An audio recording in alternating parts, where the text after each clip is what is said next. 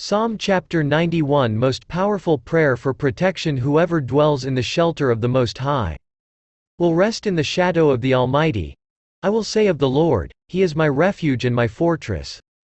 My God, in whom I trust. Psalm chapter 91 verses 1 to 2. Click the play button to hear Psalm chapter 91 read in Hebrew. Psalm chapter 91. The most powerful prayer for protection. Psalm chapter 91 is quoted as being one of, if not the, most powerful chapters and prayers of the entire Holy Bible. Commonly invoked during times of uncertainty and hardship, those who pray with and believe in the words of Psalm chapter 91, truly trusting in the Lord, need not fear the power and deception of the enemy. Whenever you are in need of the Lord's protection over your life, a reminder of His loyalty to you, and how He provides for His children in times of famine and in feast, Prayerfully and slowly read over this psalm.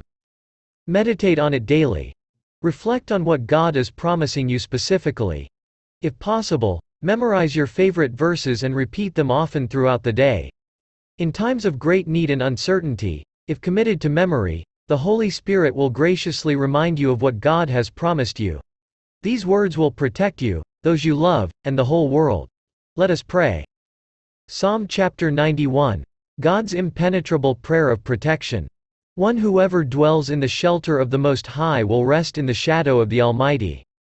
2 I will say of the Lord, He is my refuge and my fortress. My God, in whom I trust.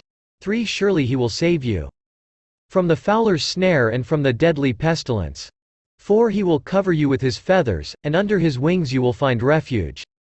His faithfulness will be your shield and rampart. 5 You will not fear the terror of night, nor the arrow that flies by day. 6 Nor the pestilence that stalks in the darkness. Nor the plague that destroys at midday. 7 A thousand may fall at your side. 10,000 at your right hand, but it will not come near you. 8 You will only observe with your eyes and see the punishment of the wicked.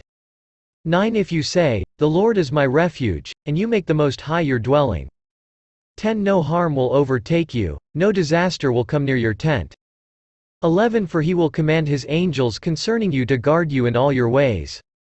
12 They will lift you up in their hands, so that you will not strike your foot against a stone. 13 You will tread on the lion and the cobra. You will trample the great lion and the serpent. 14 Because he loves me, says the Lord, I will rescue him. I will protect him, for he acknowledges my name. 15 He will call on me, and I will answer him.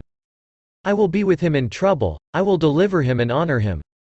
16 With long life I will satisfy him and show him my salvation. Psalm chapter 91 Prayer Heavenly Father, thank you for your continued presence with us. Thank you for your almighty wings which cast an impenetrable shadow of protection. Thank you for going before us, and for covering us from behind.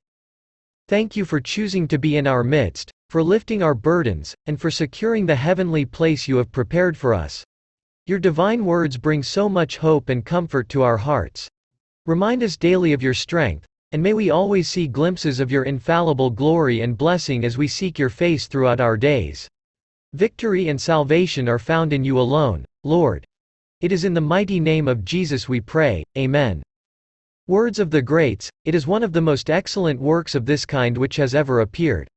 It is impossible to imagine anything more solid, more beautiful, more profound, or more ornamented cited in Spurgeon.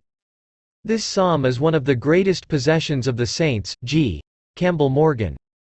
In the whole collection there is not a more cheering psalm, its tone is elevated and sustained throughout, faith is at its best, and speaks nobly Charles Spurgeon. What is the secret place of Psalm chapter 91? The secret place in Psalm chapter 91 refers to the Lord's shelter. The shelter being referred to in the first verse is actually a fortress or a tower. The Jerusalem Bible states as follows: If you live in the shelter of Elyon, high, and make your home in the shadow of Shaddai, God, you can say to Yahweh, my refuge, my fortress, my God in whom I trust. Amen. What does pestilence mean in Psalm chapter 91? Pestilence is a fatal epidemic disease or plague that can affect people all over the world. Pestilence is also known as one of the four horsemen of the Apocalypse divinely revealed in the Book of Revelation, the final book of the Bible.